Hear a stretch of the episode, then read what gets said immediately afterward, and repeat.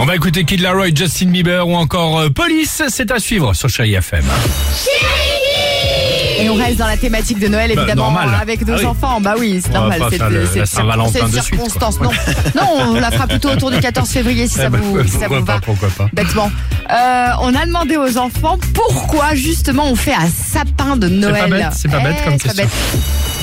Pour que le Père Noël dépose les cadeaux en dessous. Eh oui. Bah, on met un sapin de Noël, comme ça, ça peut décorer.